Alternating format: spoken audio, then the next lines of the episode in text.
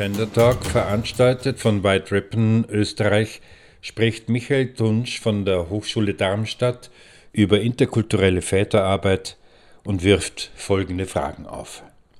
Was kann eine migrationssensible Väterarbeit leisten? Welche Forschungsergebnisse gibt es? Was sind die Erfahrungen auf den diversen Praxisfeldern? Der Vortrag Krampf oder Kampf mit der Ehre versteht sich als Beitrag zu einer emanzipatorischen Arbeit mit Burschen und Vätern im Kontext sogenannter Ehrkulturen.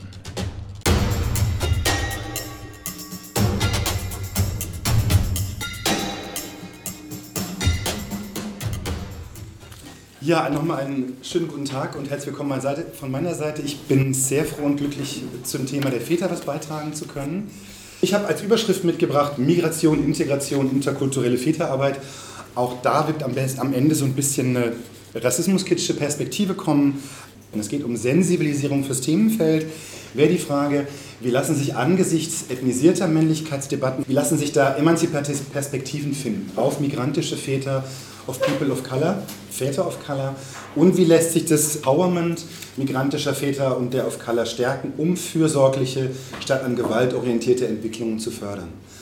Und da wäre jetzt meine Idee, das wäre so ein erster Vorschlag, vielleicht später für eine Brücke, dass ich zwei Lesarten hätte von Emanzipation, nämlich, wir haben gehört, die Perspektive in Familie, wo sich Väter von bestimmten Bildern, Werten ihrer Praxis, die in Familie gelebt werden, emanzipieren, zu sagen, ich möchte da fürsorglich gewaltfrei agieren.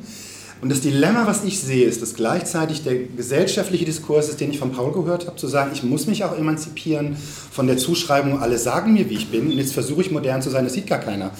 Das ist ein guter Vater und keiner sieht es, weil der Diskurs so stark ist, aber dazu mehr. Das sozusagen auch zwei Rahmungen, wie ich da in Emanzipation gerne verstehen würde. Ein erster Punkt, Väterstudien, das versuche ich kurz zu machen. Es gibt einen sehr schönen UN-Bericht zum Thema State of the World's Fathers, also wirklich weltweite Väterstudien. Wahnsinnige Datenberge haben die sich angeguckt, 700 Quellen. Ich versuche es sehr kurz zu komprimieren. Was sind so die Erkenntnisse? UN-Bericht zufolge fördert und steigert aktive Väterlichkeit drei Dinge. Erstens Gleichstellung Geschlechtergerechtigkeit, weil sie geschlechtsstereotype familiäre Arbeitsteilung verringern hilft ausbalanciertere Arrangements zwischen Müttern und Vätern in unbezahlter häuslichen Fürsorge Erziehungstätigkeit vorantreibt und damit Einbindung der Mütter auf Erwerbsarbeit. Und wir hatten das Schlagwort schon, Caring Masculinities, ist damit eine Gleichstellungsperspektive.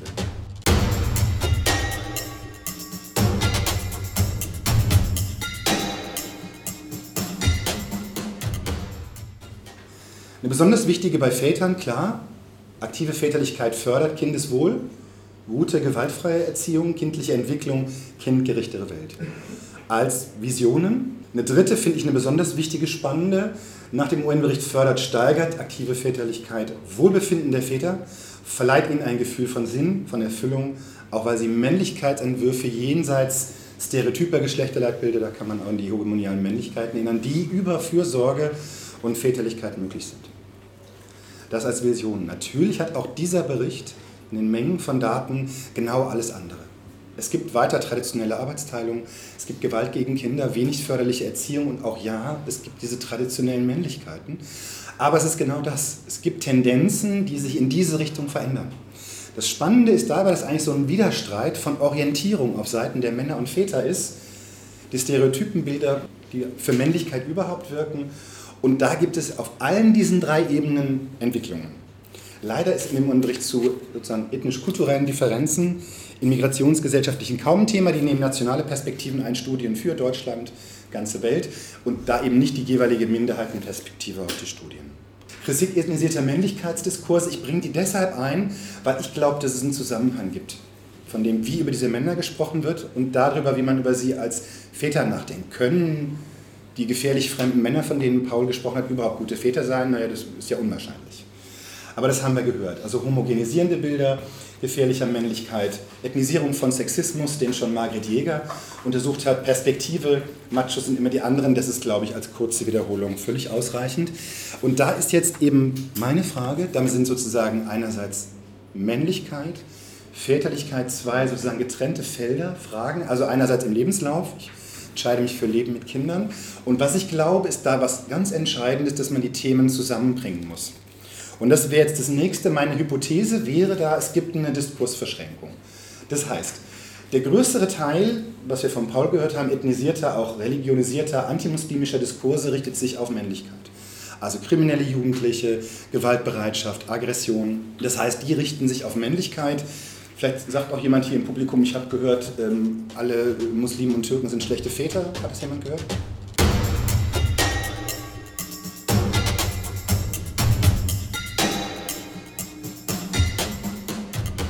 Also ich frage das häufig auch in Seminaren. Meistens sagen sie ja, ich, nee, die Männer sind ja gefährlich. Und das wäre meine These. Die gefährlichen Männer können nur schlechte Väter sein, weil über die Männer ist es bekannt. Und die sind dann auch als Väterthema. Das heißt, die als ähm, fremd und gefährlich zugeschriebenen Männer, das überschreibt sich auf Väterlichkeit als ein Bild, was man hat, ohne dass man sagt, aha, ähm, arabisch-muslimische, vielleicht migrantische Väter sind schlechte Väter. Ich kenne es so als Aussage in Diskursen kaum. Es gibt Diskurse, die finden in einem anderen Feld statt. Es gibt in Deutschland Studien, die sagen, migrantischen Familien insgesamt wird weniger förderliche Entwicklung zugeschrieben. Also es gibt sogar eine Analyse politischer Diskurse in Deutschland, die sagen, es ist ein Defizitfokus noch immer. Das heißt, da ist weniger, Migrationshintergrund ist das Stichwort für wenig förderliche Entwicklung der Kinder, immer noch im Diskurs. Also der Kern der Zuschreibung auf also problematische Väter im Sinne schlechter Väter liegt an Männlichkeit und vielleicht gar nicht an der Frage, wie das ist. Als Vorgriff, das ist das, was ich später verkürzen werde, weil ich glaube, das müsste man in der Tiefe machen, das würde mehr Zeit brauchen. Ich habe ein bisschen was mitgebracht. Wir haben äh, in der praktischen Väterarbeit habe ich eine Evaluation gemacht und man sieht da aktive Väter. Da könnte man sagen, das wäre ja ein Material, um diese Stereotype anzugreifen. Ich glaube, es schlägt, schlägt einfach nicht durch, weil das gegen den Diskurs nicht ankommt. Vielleicht nur kurz Schlaglichter in die Forschung. Es gibt vergleichende Studien, das finde ich sehr wichtig, über sozusagen die Phänomene ähm, von dem, wie Männlichkeit, Väterlichkeit gelebt wird. Ich würde es übrigens auch beim Thema der Ehre als Frage stellen, was an dem, was an traditionellen Erziehungs, autoritären Erziehungswerten in den Familien ist, finde ich in anderen Milieus im Deutschen ohne Migrationshintergrund auch, um von, den, von der Fokussierung auf diese bestimmten Milieus wegzukommen. Das ist meine Grundhaltung und so hat Manuela Westphal gearbeitet. Die hat türkischstämmige osteuropäische und mehrheitsdeutsche Väter ohne Migrationshintergrund erforscht. Kurzergebnis, alle Väter definieren ihre Vaterschaft als Erziehungspraxis über die Versorger-Ernährerrolle heraus. Das tun eigentlich alle Väter, ich würde auch sagen auf der ganzen Welt, in Klammern UN-Bericht.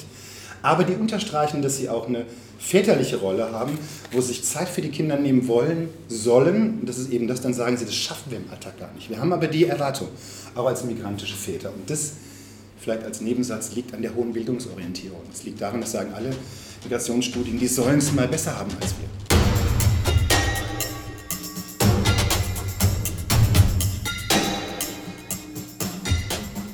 Das ist häufig auch der Druck einer strengen Erziehung in Klammern. Aber wie gesagt, das ist was, was Väterlichkeit motiviert. Also es gibt da sozusagen mehr engagierte Väter. Die Frage wäre dann, das ist das, der erste Satz, ja, das ist jetzt eine relativ leichte, schlichte Erkenntnis, wenn man wie die UN-Studie weltweit guckt. Es gibt sehr viele kulturell geprägte, unterschiedliche Verständnisse von Väterschaft. Das ist nicht das Spannende, sondern die Frage ist, wenn ich in einer Zuwanderungsgesellschaft, ob jetzt Deutschland oder Österreich, sage, ich habe eine zugewanderte Minderheit, wie verändert sich das und was passiert da? Und da wäre sozusagen diese Frage, die diese Studie gemacht hat, das habe ich eben gesagt, als hier lebende Minderheit, es ist anders, die Situation Vaterschaft zu leben in der Minderheit. Und das ist die Perspektive, die die Westphal aufgemacht hat. Und die haben einfach Erziehung, fürsorgende Erziehung und Ernährerrolle beide aufgegriffen. Und das ist dann nochmal, glaube ich, eine Spezialität. Was ganz spannend ist, wo wir wirklich an Daten kommen, das müsste man länger machen, weil es tatsächlich die Frage ist, was hat das für Effekte für Kinder? Das ist, glaube ich, eine sehr wichtige Frage, auch in der Perspektive von White Ribbon, zu sagen, ähm, wir wollen, dass da eine, eine, förderliche Erziehung auch eine gewaltfreie ist. Da hilft natürlich eine entwicklungspsychologische Perspektive, was hat sozusagen Väterlichkeit für eine Wirkung oder Output für Kinder. Da gibt es breite Studien, eben in Deutschland noch nicht so viele für migrantische Väter, nur sehr kurz, ohne jetzt Daten zu präsentieren. In Zusammenfassung ist es schon schön. Die Entwicklungspsychologin Birgit Leindecker sagt, Zitat, sind zugewanderte Väter eine weitgehend ungenutzte Ressource für gutes Aufwachsen. In einer sehr aktuellen Studie, also mit vielen repräsentativen Daten, da wollte ich nicht mit Statistiken langweilen, Zusammenfassung, Kinder aus türkischstimmigen Familien profitieren von engagierten Vätern. In der Studie ist natürlich auch klar, da muss man sich verschiedene Einflussfaktoren anschauen. Also klar, abhängig von Milieus, dass das je nach Milieu sehr unterschiedlich ist, die Förderung. Es gibt viele Einflussfaktoren, Bindungsaufbau, wie ist die Arbeitsteilung, also habe ich Zeit, ne? tatsächlich quantitativ Zeit neben der äh, Versorger-Ernährer-Rolle in der Familie zu sein. Trotzdem, das ist das, was in der Entwicklungspsychologie, glaube ich, da in neueren Studien recht gut belegt ist. Das finde ich nochmal wichtig als Punkt an so einer Stelle festzuhalten.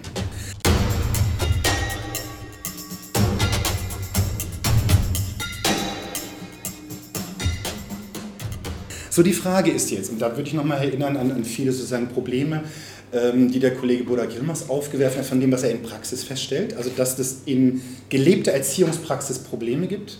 Hier sehe ich, okay, es gibt moderne Entwicklungen von Vätern mit Migrationshintergrund auf Color, die sich bemühen. Das heißt, ich kriege so eine Spannung aus, vielleicht gleichzeitig traditionellen Orientierungen, Versuche, das modern zu leben auch gut zu erziehen. Und glaube ich, diese Spannungen wären Herausforderungen, das kann ich heute nicht sagen, für Männlichkeitstheorie, weil ich glaube, uns fehlt im Kontext von Caring Masculinities, ich nenne das progressive Männlichkeiten oder eben ähm, solidarisch, solidarische Männlichkeiten, die sozusagen Gegenpol, auch männlichkeitstheoretisch setzen zu hegemonialen Männlichkeiten nach Connell. Nebensatz, wo würde das hinführen von den Spannungen? Also es gibt immer noch die traditionellen, die wir gehört haben. Studien sagen es gleich und ich glaube, wir müssen uns mit beiden befassen. Ich mache einen Sprung in das, was aus der jungen Arbeit kommt. Das Leben viele der Väterarbeit, das haben wir auch in der Evaluation festgestellt, die ich jetzt nicht im Detail vorstelle. Und zwar die Ambivalenzen der Haltung in der Väterarbeit mit der Zielgruppe. Das erste Motto ist von der Arbeit mit Vätern zur Väterarbeit. Das Dilemma ist, in vielen Feldern der sozialen Bildungsberatungsarbeit sagen die alle so, ja, die Väter sind doch schon da, wo, wo ist jetzt das Problem? Und das ist ein Motto eigentlich aus der jungen Arbeit, ja, von der Arbeit mit Jungen zur jungen Arbeit. Das ist ein geschlechtsreflektierter Ansatz, ich mache das ganz bewusst mit eigenen Zielen, intendiert mit eigenen Settings, Räumen, Methoden und ich muss das sehr gezielt machen. Das muss ich zuerst tun. Also ich muss das überhaupt als Handlungsfeld erkennen. Das ist ein erster Schritt. Wenn das passiert ist, dann hilft Olaf Jans, ein Kollege, der in der interkulturellen Jugendarbeit sehr viel gemacht hat. Und ich glaube, das ist eine ganz entscheidende Geschichte, wenn ich sage, es gibt diese traditionellen, die wir gehört haben, es gibt erste moderne Entwicklungen. Er sagt, als Motto müsste gelten, Zitat, so viel Parteilichkeit wie möglich, so viel Antisexismus wie nötig.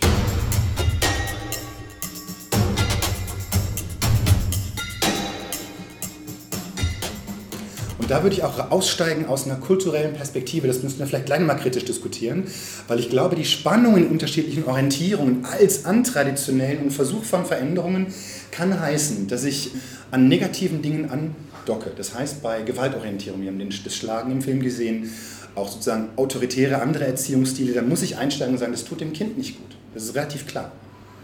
Das kann ich Vätern erklären und sagen, da muss ich Stopp sagen. Also das, was wir auch hatten, auf, auf, unterschiedliche, wobei das Studien nicht belegen, die unterschiedliche Erziehung der Kinder und Söhne. Ich kenne das aus der Praxis, die Studien sagen aber, wir wollen gleich gute Entwicklung für Söhne und Töchter.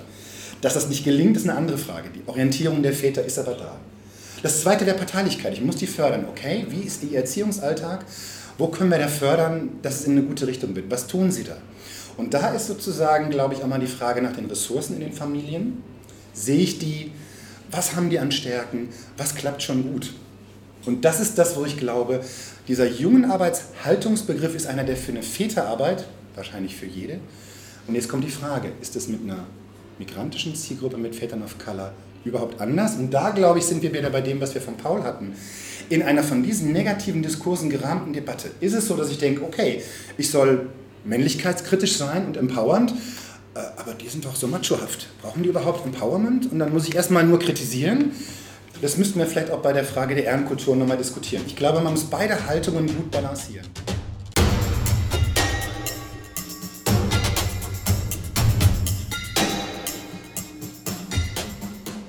Meine Sorge ist, dass in dem Feld es ganz schnell eine Schieflage gibt. Oh ja, das ist aber, und das wäre das Durchschlagende der ethnisierten Männlichkeitsdiskurse, das ist so ein Anker schon. Ja, die sind ja als Männer kulturell schwierig. Das ist nicht so, das gibt es tatsächlich. Wenn das aber so dominant wird, das war das, die habe ich eben gehört, als Grenze zu Ethnozentrismus, und ich glaube, das ist da sehr häufig. Dass das Vorteil durchschlägt, muss ich fragen, in Ordnung, dann gelingt aber eine fördernde Haltung, nicht mehr die Ressourcen sieht. Und das müsste man sich genau angucken, muss man sich am Fall auch angucken. Was ist die Familie, was ist der Vater? Und man müsste reflektieren, wenn es eine Schieflage in der Balance der Haltung gibt, das muss man im Einzelfall diskutieren. Da würde ich auch dafür werben, das so zu machen. Also, ethnisierte Männlichkeiten entkräften. Ich glaube, Fachkräfte brauchen ein Wissen um ethnisierte Stereotype von Männlichkeit und Väterlichkeit auf die Adressaten. Wichtig bei den sieben Väterprojekten, die wir in NRW haben, die ich evaluiert habe, sind alles äh, migrantische Männer als Fachkräfte. Und da sind wir beim strukturellen Problem, wo wir ganz dicke Bretter bohren. Da verändert sich nämlich wirklich was, wenn das die Struktur ist der Menschen, die es selbst anbieten. Das ist nicht ein Qualitätsfaktor per se, weil es immer eine Frage von Kompetenz ist, aber das sind Role Models, die leben das vor, die können sagen, ich habe die Geschichte selbst erlebt. Also mit einem Bildungsaufstieg als migrantischer Junge in diesem Land und, und, und. Das sind Vorbilder.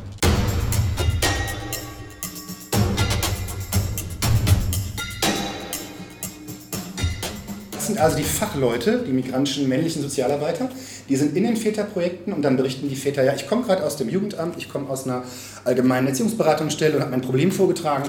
Und dann war das aber so, wo kommen Sie her? Türkei? Irak? Afghanistan? Ah ja. Sie sind Muslim, Sie sind Muslim, oder? Ja? Ah ja. Mhm. Und die waren in der Schublade drin und sind nicht mehr rausgekommen. Ich habe gesagt, ich wollte erstmal mein Erziehungsproblem vorstellen. Also das habe ich ja noch nicht wirklich vorgestellt. Und die sind rausgegangen und haben gesagt, also ich, das geht so gar nicht. Also was mache ich denn jetzt? Und dann sind die über vielen Umwegen bei den Leuten gelandet, die, würde ich sagen, diese Haltungen balancieren. Ich glaube, mehr geht es nicht. Die haben offen geschaut, okay, was ist im Lebensalltag los? Das würde soziale Arbeit immer tun, im Alltag, in der Lebenswelt. Und das ist, glaube ich, die Spannung. Und ich muss da die Väter empowern. Ich muss sagen, okay, das müsst ihr euch dann nicht gefallen lassen, auch wenn ihr vielleicht Probleme diskutiert, die mit äh, Gewalt in der Familie oder Werten und dem Erziehungsstil oder wie fördere ich zu tun haben. Und das wäre die Spannung. Und da wäre mein Vorschlag, dass wir da einen Schnitt machen und sagen, das wäre so mein Versuch, das Väterthema reinzuholen, die Perspektiven zu verbinden. Schlag vor, ich verkürze das, mache da Cut und lade ein aufs Podium und dann gucken wir, wie wir das nochmal ein bisschen zusammenbringen. Vielen Dank für die Aufmerksamkeit.